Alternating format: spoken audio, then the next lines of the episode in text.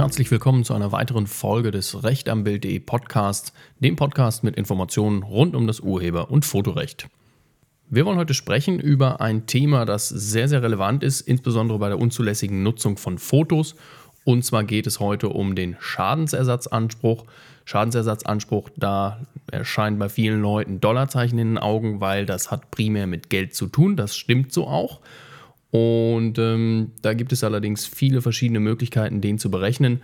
Was tatsächlich nachher am Ende bei rumkommt, das versuchen wir heute darzustellen. Ziel eines jeden Schadensersatzanspruchs ist juristisch gesagt die sogenannte Naturalrestitution. Das heißt, es soll der Zustand wiederhergestellt werden, der bestehen würde, wenn der zum Ersatz verpflichtende Umstand nicht eingetreten wäre. Wie würde also der Fotograf stehen, wenn das Foto nicht unzulässig genutzt worden wäre? Das heißt, es ist die Frage zu stellen, welcher Schaden ihm dabei entstanden ist und dieser Schaden muss eben ersetzt werden.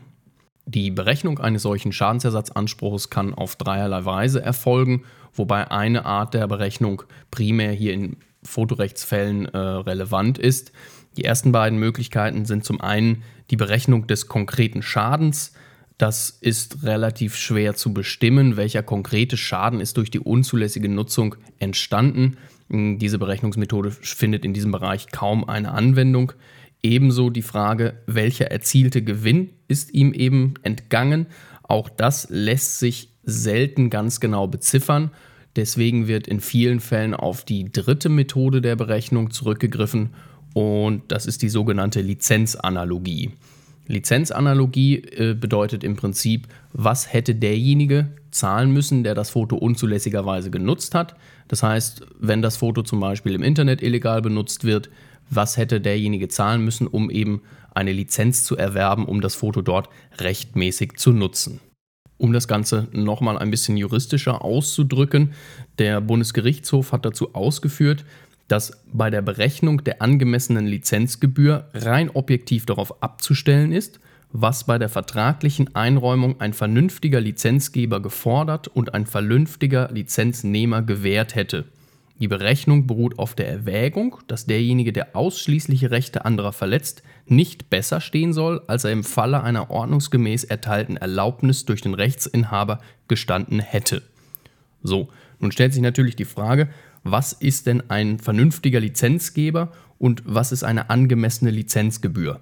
Die Richter, die das zu bestimmen haben, greifen in aller Regel dabei auf die Honorarempfehlung für Fotografen der Mittelstandsgemeinschaft Fotomarketing zurück. Dort sind für verschiedene Arten der Nutzung Lizenzen festgelegt, die üblicherweise äh, gezahlt werden müssen. Allerdings ist das nicht das Einzige, was die Richter dabei berücksichtigen müssen. Das heißt, wenn zum Beispiel in einem bestimmten Bereich es üblich ist, eine geringere Lizenzgebühr zu zahlen, was allerdings der Verletzer, also derjenige, der das unzulässig benutzt, darlegen muss, dann kann man sich auch daran orientieren. Insofern weichen die Ergebnisse dann von dieser MFM-Liste wieder ab. Da in vielen Fällen eine solche Abweichung aber nicht dargelegt werden kann, also nicht bewiesen werden kann, wird dann häufig doch wieder auf die MFM-Liste zurückgegriffen, sodass die Ergebnisse sich in vielen Fällen ähneln und man sich zumindest im groben an dieser Liste auch orientieren kann, wenn man selber wissen möchte, womit kann ich rechnen, wenn ich einen solchen Schadensersatzanspruch geltend mache. Sehr vorteilhaft für den Fotografen bzw. denjenigen, der die Rechte geltend macht, ist, dass er sich selber aussuchen kann, welche Berechnung er geltend machen möchte. Das heißt, wenn es tatsächlich einen entgangenen Gewinn gibt oder ihm selbst ein Schaden durch die unzulässige Nutzung entstanden ist, dann kann er sich aussuchen, welche Weise der Berechnung genutzt wird und damit quasi das Optimum für sich rausholen. Eine weitere Schadensposition, die der Verletzte geltend machen kann, das ist der sogenannte immaterielle Schaden. Dieser immaterielle Schaden besteht in der Regel in der Verletzung des Körpers oder der körperlichen Integrität oder des Lebens, aber auch zum Beispiel im allgemeinen Persönlichkeitsrecht. Das ist in diesem Bereich sehr relevant. So werden zum Beispiel die sogenannten Urheberpersönlichkeitsrechte häufig geltend gemacht. Diese Urheberpersönlichkeitsrechte sind zum Beispiel das Recht auf Urhebernennung. Das heißt, wenn ich das Foto unzulässig nutze und den Urheber nicht mal nenne, dann kann man das als zusätzlichen Schaden geltend machen. In der Praxis sieht es so aus, dass dann eine Verletzung des allgemeinen Persönlichkeitsrechts gesehen wird und ein hundertprozentiger Schadensaufschlag gegeben wird. Das bedeutet, der Schadensersatz verdoppelt sich. Nimmt man also an, die Berechnung der Lizenzanalogie ergibt, dass für die unzulässige Nutzung 100 Euro gezahlt hätten werden müssen, dann kann man diese 100 Euro geltend machen und 100% mehr für die Nichtnennung des Urhebers, sodass am Ende 200 Euro Schadensersatz fällig werden.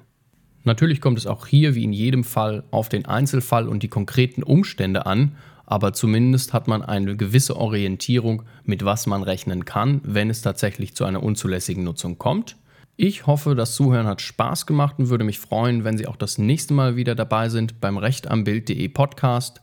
Weitere Informationen gibt es natürlich unter www.rechtambild.de.